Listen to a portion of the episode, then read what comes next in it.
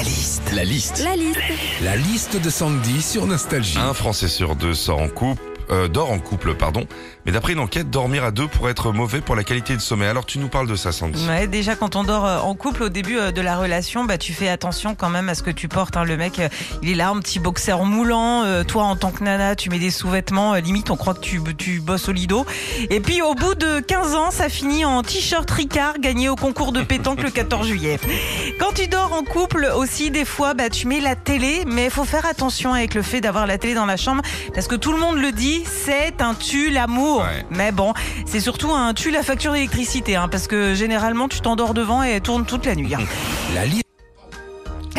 Posez-moi ça voulu bien. que Non, mais Je sais c'est le problème. hein, quand t'as les intestins fragiles, le gars doit aller tout de suite aux toilettes. Il préfère couper la rubrique en direct.